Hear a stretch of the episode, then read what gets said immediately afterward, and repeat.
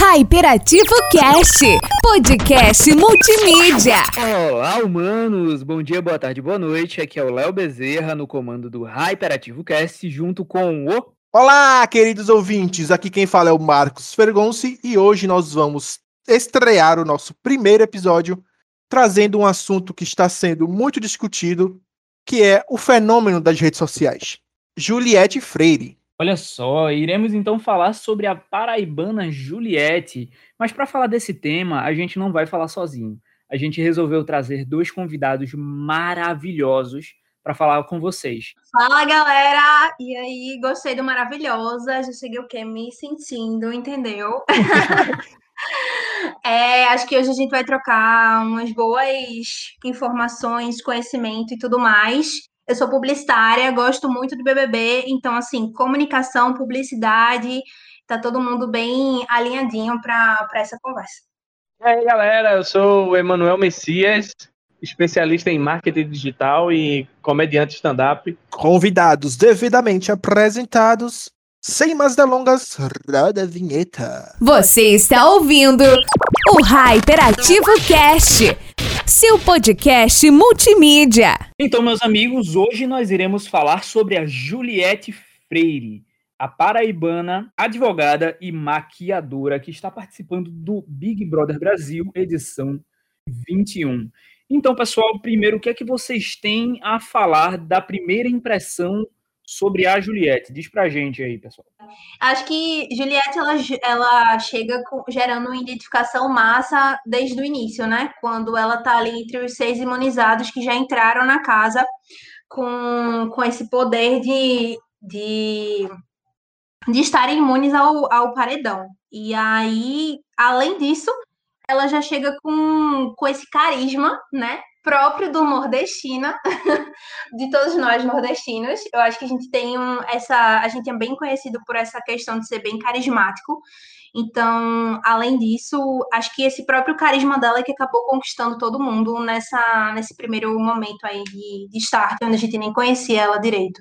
Eu acho também que a Juliette, ela entrou já com com esse esse ela carregando uma bagagem, né, que acho que não, é, não era nem dela, mas assim, ela carregando a bagagem de ser nordestina e estar em um programa, né, de visibilidade nacional. Então, tipo, isso gera pelo menos em muita gente, né, principalmente para nós aqui do no Nordeste, gerou identificação de cara, ela e o Gil. Então, tipo, logo de cara, a minha torcida já era deles sem nem mesmo conhecê-los, né? Com certeza. Perfeito. E tu, Manu, o que é que tu achas aí sobre a nossa querida Juliette? Juliette é, é, meio que um fenômeno né, atual, porque no momento que a gente vive de. A grande parte da população está em casa, o Big Brother se tornou a principal atração, né, o principal entretenimento. E Juliette vem contribuindo para isso desde o início, porque a maior expectativa do Big Brother é você tentar descobrir, tentar acertar quem vai ganhar. E pela trajetória que a gente vem vendo aí, acompanhando, ela é a mais cotada para ganhar. A, a, todo mundo acredita que está entre ela, com, sei lá, 60% de possibilidade, e os outros 40% dividido aí entre Camila, De Lucas, Gilberto e João, talvez. Então, assim, a galera tá meio que colocando muito, não vou dizer o peso, né? Seria uma responsabilidade muito grande para ela e uma irresponsabilidade minha dizer isso. Mas está colocando, querendo ou não, uma, uma, uma, coisa de. Pô, Juliette é uma protagonista e é a maior protagonista dessa edição. É um fenômeno que está muito próximo da gente também. Primeiramente por ser nordestina também, por ser nossa vizinha conterrânea aqui de João Pessoa. Recife e João Pessoa são duas cidades que estão muito ligadas. Então a gente está muito ligado a, a ela também por isso. É o fenômeno que está muito próximo da gente, que a gente se identifica e que está bem pertinho de nós. Entendi. Então me diz uma coisa, Manu. Qual foi a parte da Juliette que você mais se identificou? Foi ela no, nos primeiros dias do, do, do, programa ou ela um pouco mais para o final? O que, é que você acha? Eu acho que foi é, mais depois daquela conversa sincerona que ela teve com a galera. E sincerona também de uma forma assim bem constrangedora, né? Porque ela precisou, se tornou uma necessidade dela ali naquele momento, chamar todo mundo e dizer: eu preciso desabafar com todo mundo. Tá acontecendo isso, é, já enfrentei isso aqui e eu estou enfrentando isso aqui de pessoas que o Brasil, é, em parte, né? O Brasil conhece e admira. Pessoas que estão me, me tratando mal de várias formas. A gente tinha ali a Carol Conká, que estava com uma certa fama já. Agora a gente já, já acredita que não é mais a, a mesma fama. Tem o Projota também, que está na mesma pegada. O Nego Di, acho que o Nego Di foi o que menos, vamos dizer assim, é, sei lá, perseguiu Juliette. E tiveram outros que, naquele momento, a gente via que ela realmente estava sofrendo algo. E naquele momento que ela puxou a galera e disse: Eu não vou ficar calada, eu acho que eu passei a admirar ela. Tanto que depois eu falei: Passo o pano para Gil até o final. Acabei de passar pano para ele porque ele não botou VTube no paredão. Mas juntei. Todos nós, todos nós. E Juliette. Juntei ele e Juliette e disse: Eu sou o time Juliette e Gil. Já era. Só que Gil era o meu campeão. Hoje, eu torço muito mais para Juliette, por incrível que pareça. Então, assim, É, eu se acho ela que Gil não se ganhar. perdeu um pouco também, né? Tipo, nesse, nesse decorrer aí do processo. A gente- é, então, a gente usa o se perdeu muito. Assim, muito. é, de boa. A gente usa se perdeu como se fosse algo realmente. Ele não se perdeu. Para mim, ele não se perdeu. Para mim, ele não foi. é, não somente autêntico em alguns momentos, como Uhum. ele não teve coragem, em alguns momentos, de fazer o que ele deveria fazer. Porque existem os momentos que a gente preci- precisa pensar racionalmente, agir, quer dizer, racionalmente, e em alguns momentos a gente precisa agir emocionalmente. Em alguns momentos ele deixou de agir racionalmente e aí isso se virou contra ele. Na, no jogo dele, na estratégia dele, no momento que era para ele ser racional, ele foi muito mais emocional. E ela foi mais assertiva nisso. Nos momentos que ela precisou ser emocional, ela foi, e nos momentos que ela precisou ser racional e também ser direta nas palavras, ela foi. Então, comparando aí, eu sei que não é legal, mas comparando Juliette e Gil, ela foi mais assertiva que ele na casa. A palavra certa seria constante, né? Ela manteve a É, confiança dela, né? Ela, Exato. ela, não, ela não oscilou, dizendo assim, ah, eu não, eu não sei se eu gosto dele, não. Quando ela fala, eu gosto de fulano, eu não acho, ela, ela fala, eu não vejo mentira, eu vejo verdade nele ou nela, ela batia o pé e dizia, eu não vou votar porque eu vejo verdade nele, eu vejo verdade nela. E ela fazia isso até o final, tanto é que teve um momento de briga dela com o G3, né, que a gente, pode falar mais na frente, mas teve um momento de, de vamos dizer, da rixa, que todo mundo tava super defendendo o G3, que era formado por ela, Sara e o Gil, né? A galera abraçou esse grupo, abraçou esse G3, né? E ela agiu em, não, não em conformidade com eles, mas agiu conforme o seu pensamento, conforme o seu caráter. Ela falou: não vejo, eu não vou votar. É, e tem outro lance, tu falou do G3, é, naquele momento ela se juntou com Sara e Gil, mas depois a gente viu que Sara era uma espécie de líder do G3 e que em alguns momentos hum, a gente traduziu incoerência em Sara. E ela também, em alguns momentos, ali já próximo de sair, ela não segurou a barra, ela não, ela não manteve. Se ela criou uma persona, um personagem, ela entrou com umas opiniões que não eram dela, ela não manteve depois. E a gente consegue perceber que Juliette estava junto com eles, mas na hora de decidir era Juliette, não era o trio. Era muito mais Juliette.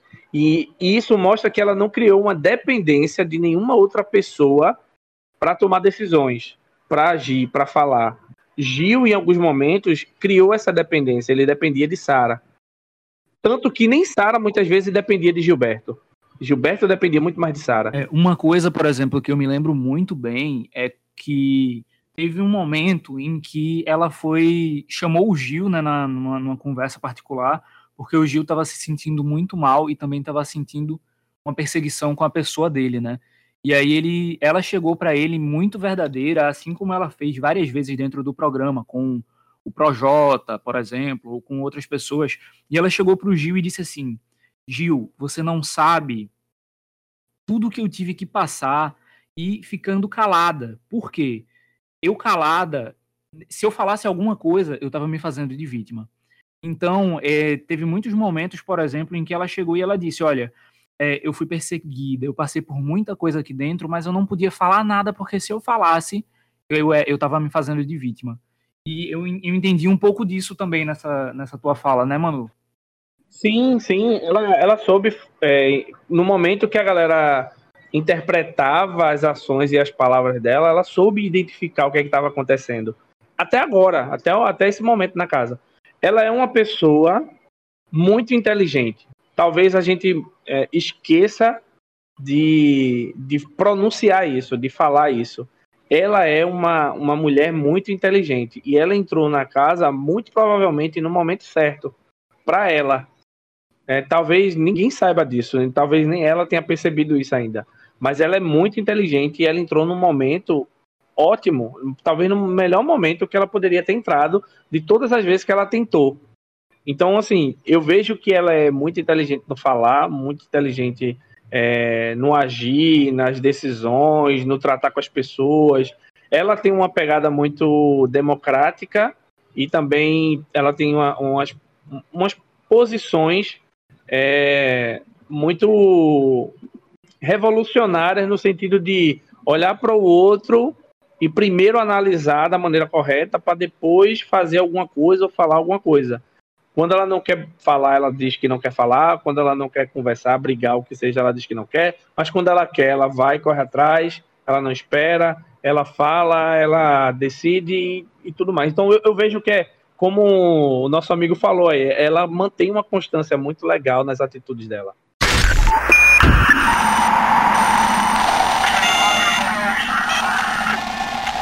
E nós temos os números atualizados aqui da Juliette, né?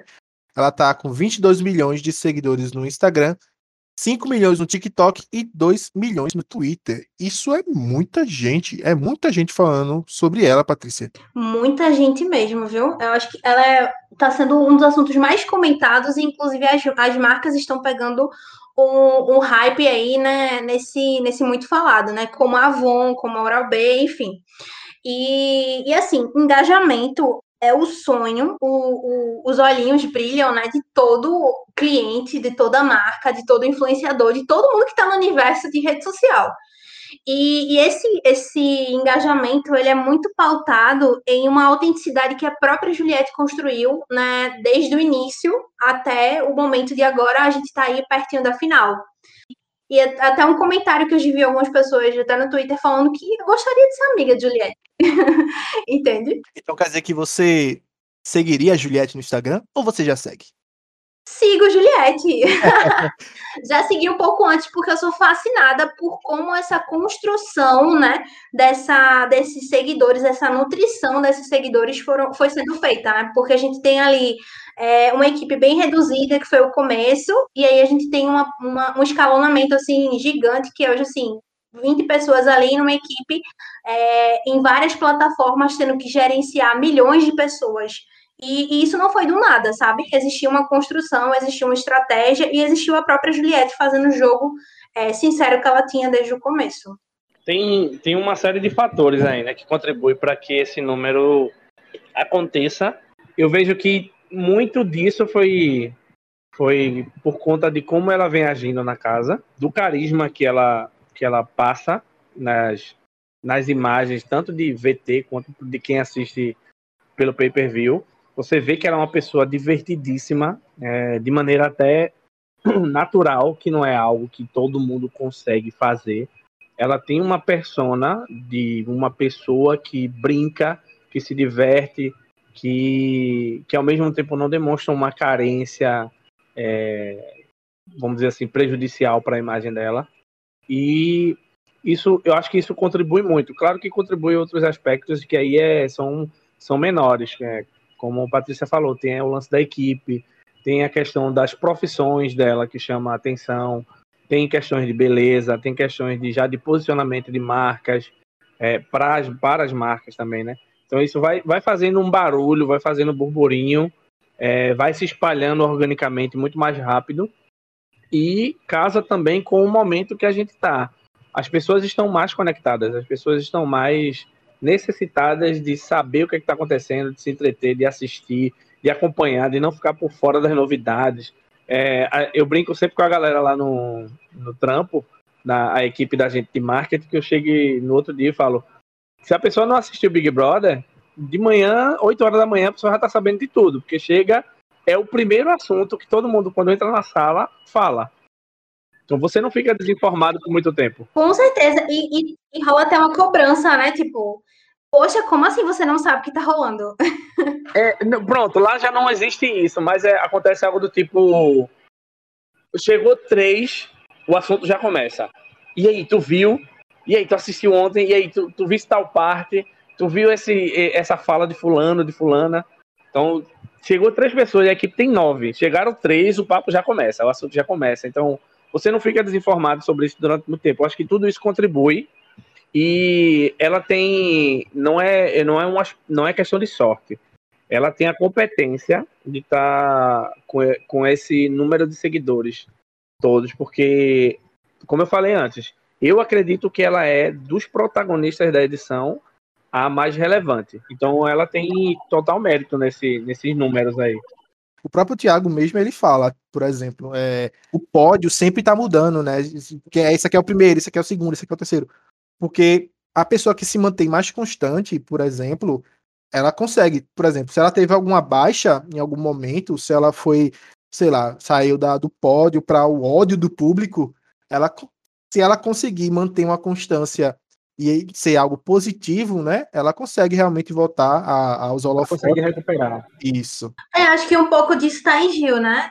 Entre, entre os altos e baixos próximos de um cancelamento ou não, e, e várias, várias coisas que foram comentadas ao longo de, das situações que aconteceram lá. Acho que ele está muito dentro dessa tua fala, Marco. Arthur, eu acho que se encaixa um pouco também mais recentemente. Total. Muito. Acho que Arthur, inclusive, se encaixa perfeitamente.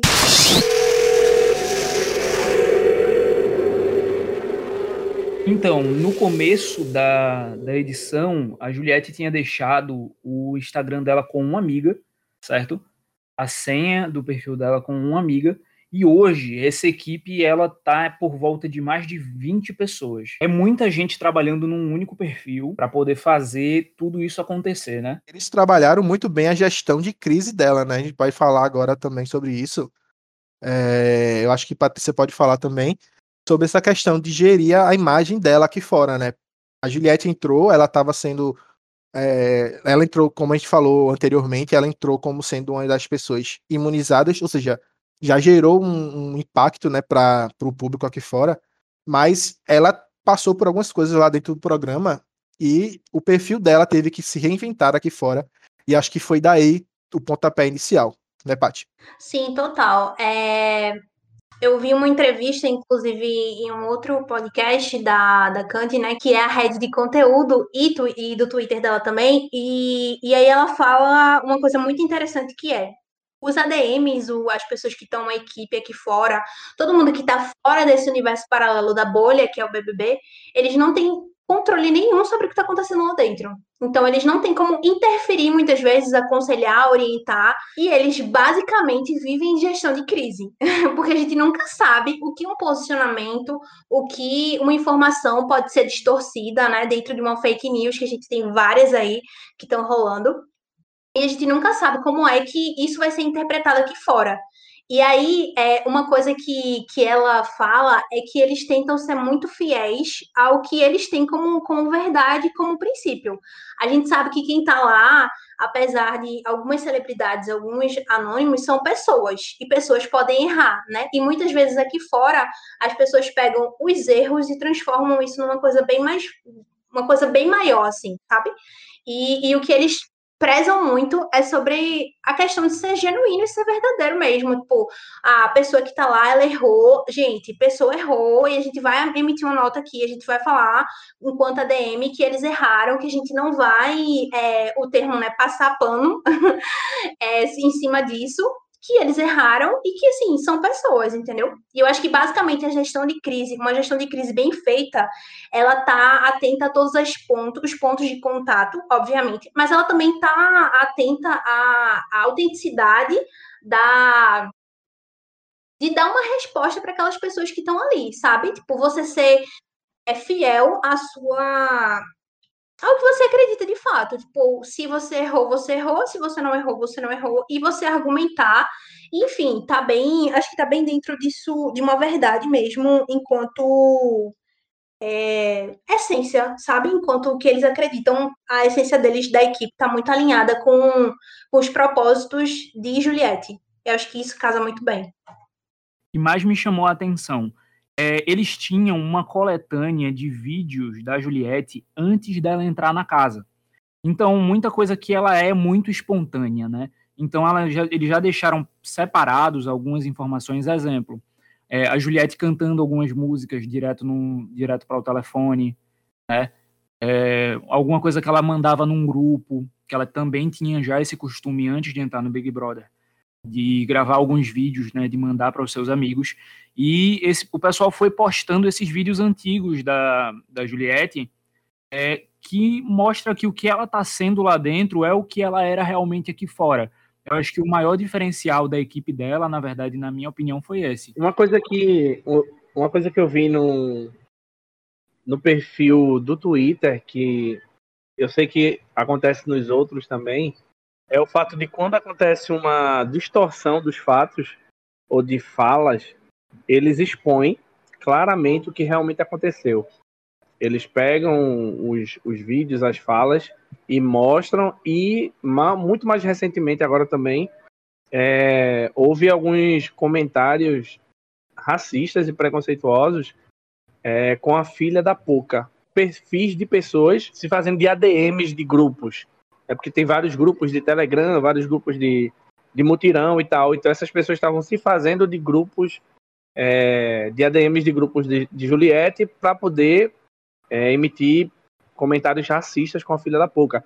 E aí eles foram lá e mostraram quem são essas pessoas, né? Quem, quem são esses perfis que estão fazendo isso, para mostrar que isso não, não é da parte deles, não são eles que estão é, fazendo e muito menos compactuando com isso. Então, o lance de também expor a, é, a cronologia dos fatos e como realmente os fatos aconteceram, isso também é muito bacana. O que Patrícia falou, acho que casa um pouco com isso, porque é, o lado humano dela e o lado ADM hoje, que aí eu tenho até um, um, uma ressalva assim, é, a equipe é muito grande, pelo que a gente viu, a equipe é muito boa, mas eu acredito que isso não vai se manter, não vai se sustentar.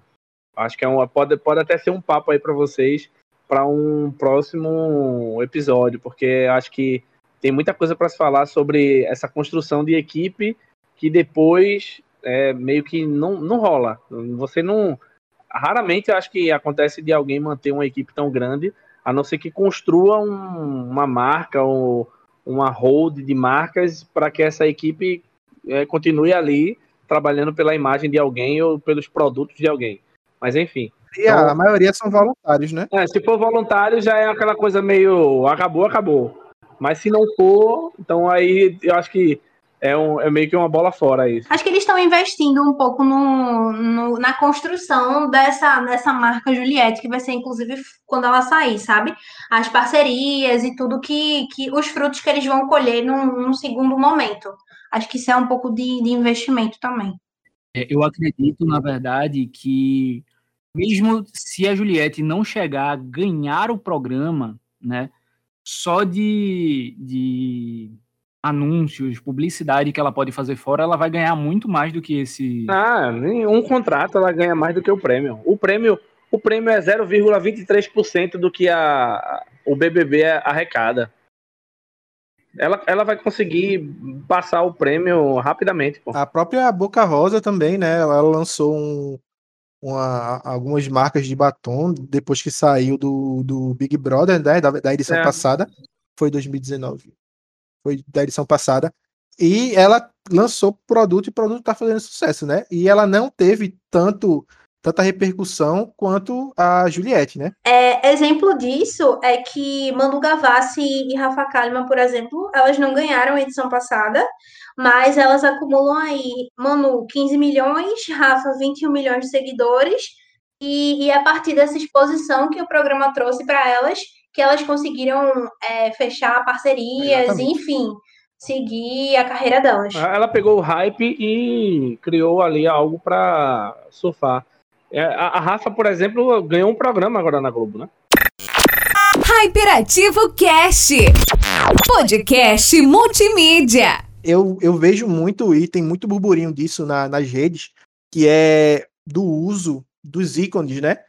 Que eles se apropriaram desses ícones é, da cultura nordestina, do sertão, que é cacto, que é o chapéu do cangaceiro. E, e, assim, eu vejo muita gente falando mal, né? Falando assim, ah, mas não sei por que ficar estereotipando. O Nordeste não é só isso, o Nordeste não é só sertão, o Nordeste tem outras coisas. É, eu queria saber de vocês, assim, eu, na minha opinião, eu vejo isso como algo positivo, né? É se apropriar de algo que é nosso, particular, assim como o frevo é de Pernambuco, a gente se apropria disso e fala com orgulho, né? A gente é, usa isso como um, um uma dá uma volta nesse sentido, né? Não é algo estereotipado, não é algo ruim, não é algo pesado, é algo da nossa gente e tipo, eu vejo com muito orgulho isso. É, eu, eu vejo o Mandacaru, né? Que é o cacto que estão tanto usado no Twitter para os fãs se identificarem. Eu vejo ele um pouco como a Juliette também, sabe? Um pau para toda obra, é um símbolo de resistência também. E, e para mim faz muito sentido usar um elemento que fala muito da história do Nordeste, né? Como um todo, é, contexto de seca, enfim. A gente não é só isso, mas as pessoas, acho que, é, o, que o objetivo deles era pegar um ponto de contato que fizesse sentido tanto para o Nordeste quanto para a própria para própria Juliette, sabe? Tipo, o que a personalidade dela é, quem ela é e o que ela transmite. E eu acho que esse link para mim foi, foi foi muito bem feito. E, e aí, assim, a partir disso se gera comunidades, né? Que é o objetivo que eles estão que eles têm, que todos os artistas têm, na verdade, né? Que é gerar essas comunidades Twitter, Instagram e, e, e, os fãs, as bandeiras, enfim, todo esse, esse movimento, né? É, eu acho que eu só posso complementar o que a Patrícia falou. Ela resumiu muito bem. E é um símbolo, é um símbolo que eu acho que foi muito bem escolhido. E, como ela falou, serve para unir as comunidades. Você vai no Telegram, tem comunidades, você vai no, no Instagram, no Twitter, no, no Facebook, em todas as redes Existem as comunidades e elas todas elas estão representadas e unidas por esse símbolo. E aí todo lugar você vai ver símbolo. Na igreja você vê o uso de símbolos. Na, nas empresas você vê o uso de símbolos. Na construção de uma marca isso é muito comum, isso é muito é, isso é muito corriqueiro. Então as pessoas criticam sem entender. Entendendo tudo isso aí que a Patrícia falou, a pessoa vai perceber que é algo totalmente muito bem escolhido. É, eu acho que, na verdade, a gente, a gente não é só isso, mas a gente também é isso, entende? É, faz parte do nosso DNA, do que é a nossa história, é, tanto a parte do cacto quanto o chapéu de cangaceiro. Eu acho que tudo isso, o chapéu do nordestino em si, né? Quando você está em qualquer lugar do mundo, ou o pessoal leva uma bandeira do estado, né? Ou o pessoal leva, por exemplo, aqui no, aqui no nosso estado em Pernambuco, ou leva a camisa do time, ou leva a bandeira de Pernambuco, ou leva um chapéu de cangaceiro para dizer de onde é que a pessoa é. em qualquer lugar do mundo, a pessoa é reconhecida por aquilo, né? Então, como, como eu disse, a gente não é só isso, mas a gente também é isso. Faz parte do que é a gente, né? Na, nesse contexto. Mas aí, gente, aproveitando um pouco eu vou querer puxar de vocês um outro assunto referente ao que era no Twitter, que é a questão da defesa ou do ataque em massa das pessoas. Porque quando se fala de Juliette, ou você ama ou você odeia, não é isso? E quem ama, ama, cuida, protege e agarra lá com, com unhas e dentes para tentar defender a, a Juliette, né, em qualquer que seja o post. E eu queria saber um pouco da opinião de vocês em relação a esse fenômeno, né? Por que, que as pessoas é, é, fazem isso? Se é de forma orgânica, se não é? A gente tem muito de, de carregar bandeiras, né? A gente tem essa veia meio fanática, e isso se reflete no futebol, né? É, como uma das, dessas pontas aí, e, e essa veia do fanatismo brasileiro ela tá muito muito dentro dessa, dessa tua fala, né? De eu, eu tenho o, o poder ali da verdade, o que eu tô falando, e se você não tá de acordo com o que eu tô falando, você é cancelado. E, e muito dessa fala de cancelamento também, também é muito discutida na, na própria rede social, né? Até que ponto vai essa, essa instrução barra cancelamento, né? Mas puxando um pouco para a questão desse, é, dessa, desse fanatismo, né? Eu, no, no quesito Juliette, não vejo como um problema, né? O problema consiste no fanatismo de fato, quando a gente pega, a gente fica surdo né, e cego para as opiniões das outras pessoas mas acredito que pela, pela própria construção de, de veracidade no decorrer do, do, do programa, ela trouxe muito é, a própria fala dela de, de verdade nesse, nesse conjunto, meio que faz o link com as pessoas é, apoiarem, vestirem a camisa e, e, e realmente levantarem essa bandeira assim em prol dela.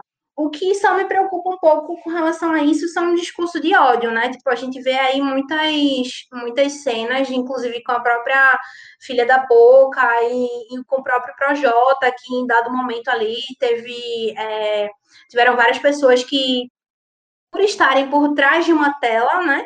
Meio que se apropriam dessa, dessa, desse anonimato de certa forma, né, para que para falar, para enfim, é, agredir o outro de alguma forma. Então, contra isso, assim, nesse quesito, eu realmente não é o único ponto que eu acho que é realmente problemático. É, esse, esses ataques eles são muito mais comuns hoje em dia, porque as pessoas têm acesso à internet. Basicamente é isso. Os ataques eles não acontecem de maneira presencial, física.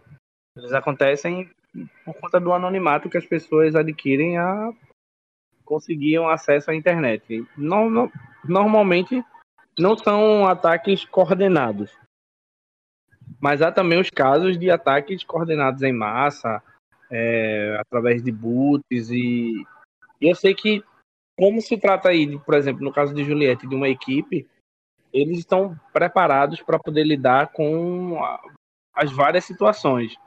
E, querendo ou não, eu acho que é algo que pode vir a acontecer ainda enquanto o programa estiver passando, né? Enquanto estiver rolando o programa. Passou isso, é como se fosse algo que pode acontecer, mas com prazo de validade. Terminou o programa, vai ser algo muito mais difícil de acontecer. Até porque o foco não vai estar mais tanto em Juliette, o foco hoje não é mais Babu, não é mais Thelma, não é mais é, Manu, não é mais Rafa. Daqui a pouco o foco não vai ser mais Juliette, não vai ser mais Gil. Então isso é meio que algo que eles estão preparados. É, acredito que por ser uma equipe grande, estão, tem pessoas capacitadas para lidar.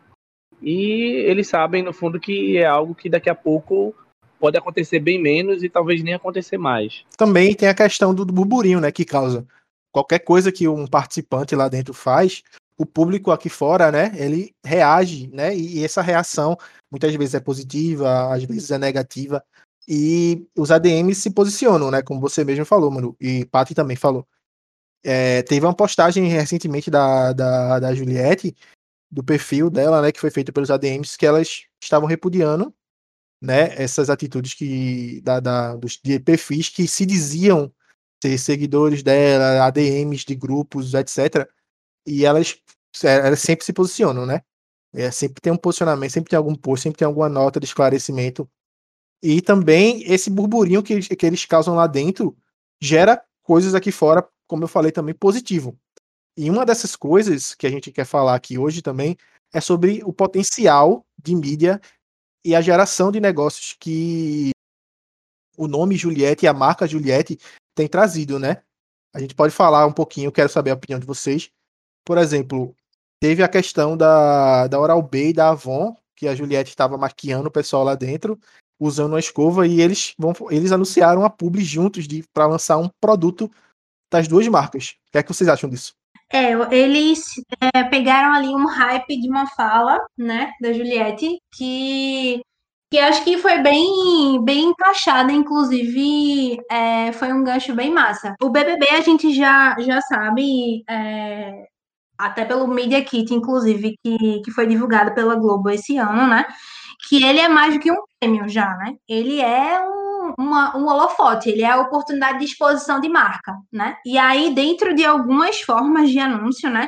A gente tem aí cotas de patrocínio que elas vêm aumentando ao longo dos anos. Então, a gente tem aí, em 2018, 34 milhões, a gente tem em 2019, 37, e em 2021 a gente já tem 78 milhões como a cota, o valor de cota máxima para um investidor, um, uma marca aí parceira investir no Big Brother, né?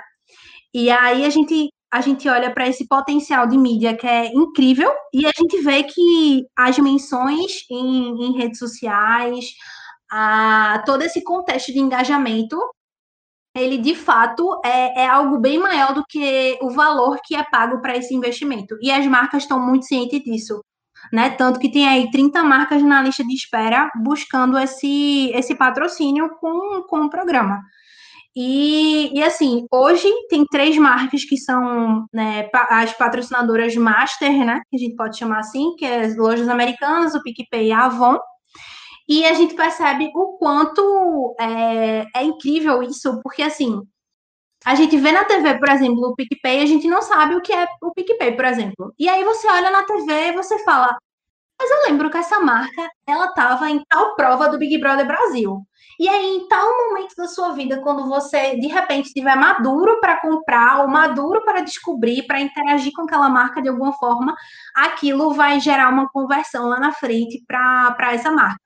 Isso é massa porque a gente evidencia o poder do brand, né? O poder de uma construção de marca, o poder de, de o poder que o investimento nesse branding vai vai trazer para a lembrança de marca.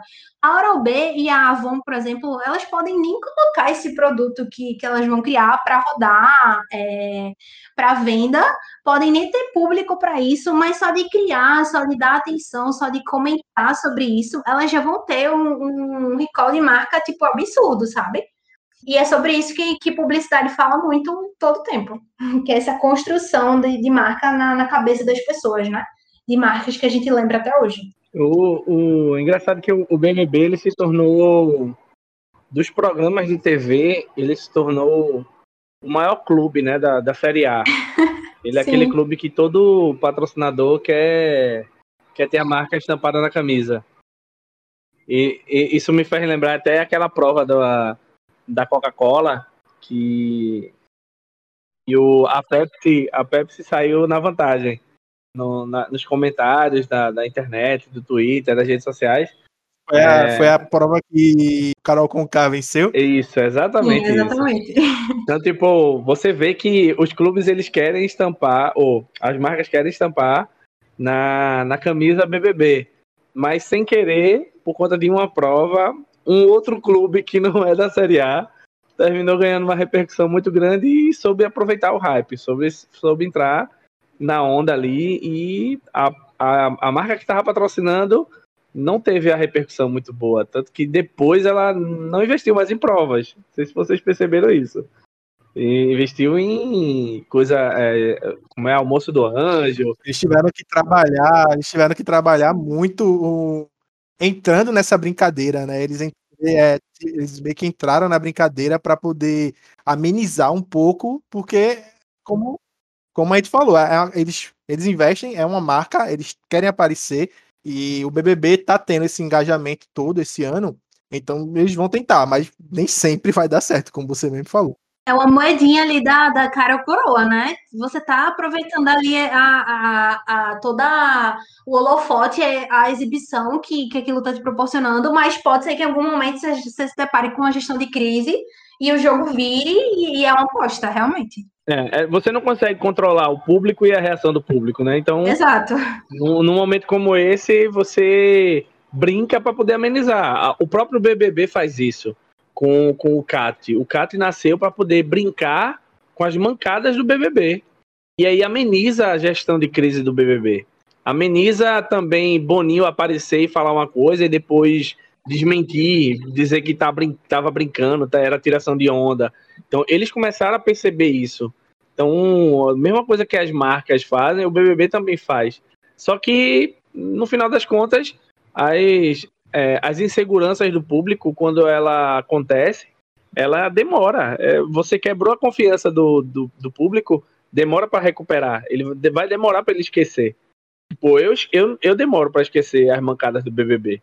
Mas depois de umas duas, três temporadas eu esqueço. É, eu acho que, inclusive, uma coisa massa ser comentada ainda dentro desse, dessa questão de, de negócios que são feitos a partir do BBB é, é Boca Rosa e Manu Gavassi, né? Eu acho que elas são claros exemplos, assim, do, do que o, a exposição do programa, do que, inclusive, uma boa estratégia de marketing, uma boa estratégia é, na própria construção da imagem do influenciador, pode, pode garantir aí um, uma impressão maior dessa marca para as outras pessoas. Boca Rosa, não sei números, mas é, em falas que ela, que ela teve no YouTube, enfim, no próprio Instagram, ela comenta que realmente teve esse aumento aí na, na venda do, dos produtos, porque as pessoas tiveram uma prova social, né? Tipo, elas viram ali influenciadora, viram que realmente aquele negócio dura, e, e aí quiseram consumir aquilo. Falando em propaganda, vocês acham que a Juliette aceitaria um convite da marca de óculos Juliette? Caramba!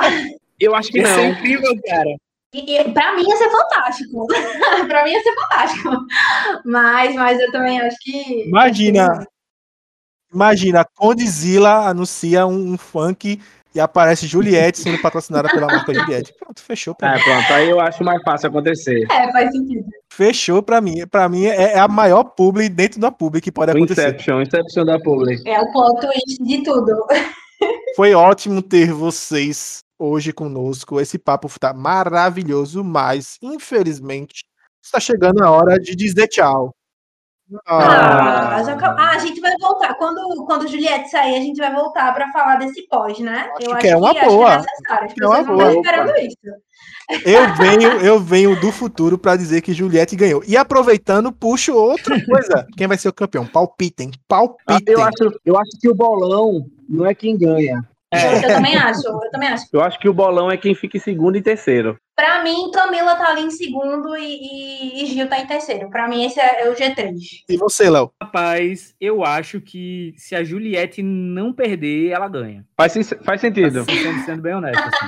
Eu acho que Gil é segundo lugar e Camila de Lucas terceiro. Então eu acho que é isso, pessoal. Me diz uma coisa: vocês têm alguma notícia para dar para o mundo? Alguma mensagem para deixar para o mundo? Bom, primeiro eu quero agradecer, né? Desejar todo sucesso para vocês é, nesse projeto. Espero ser chamada mais vezes, entendeu? Não é uma cobrança, nada sutil assim. Mas é isso. Quem, quem quiser trocar uma ideia, conversar, enfim, pode me seguir lá no Instagram, arroba Oliveira Patrícia. E a gente vai trocando uma ideia por aí. Beijão. Galera, queria agradecer pelo convite e dizer que eu estou à disposição para novos convites. Se vocês quiserem me convidar, eu vou aceitar o convite porque eu vou me sentir convidado. E queria também dizer que em breve eu vou estar lançando o meu podcast. Não era o Messias que você esperava, então fiquem ligados aí em todas as plataformas em breve com convidados excepcionais. Todos aqui já estão convidados a participar do meu podcast. Em breve chega o convite aí para vocês, então podem aguardar. E quem quiser me acompanhar, é só me seguir lá no Instagram, ou no Twitter, ou no Facebook, arroba Messias. Assim que todas as pessoas estiverem vacinadas, eu volto a poder me apresentar fazendo stand-up, fazendo a galera rir. Então, quem quiser ir para os shows, fica ligado que vou estar sempre anunciando lá onde é que eu vou estar. Então, é isso. Vamos trocar ideia. Me segue lá e manda uma mensagem que a gente conversa mais. Valeu, galera. Perfeito, pessoal. Muito obrigado. E, gente, é, a gente vem deixando aqui também um pedido para vocês. Nos sigam em todas as redes sociais, certo? Como HyperativoCast. Estamos presentes no Instagram, no Twitter, no Facebook e também no Telegram, tá certo? Então não deixa de acompanhar a gente, não deixa de ficar por dentro, porque quem tá no hype escuta o Hyperativo Cast. E o meu querido amigo Marcos quer deixar alguma, alguma coisa para o nosso público? Quer deixar a sua mensagem? Like é Bilu? Eu só quero dizer que eu tô maravilhado com esses nossos convidados, agraciado com as vossas presenças e quero desejar a todos que estão nos escutando um bom dia, boa tarde, boa noite e um beijo no seu coração. Você ouviu o Hyperativo Cast. Novos episódios toda sexta-feira. Disponível no Spotify, Google Podcasts e muitos outros.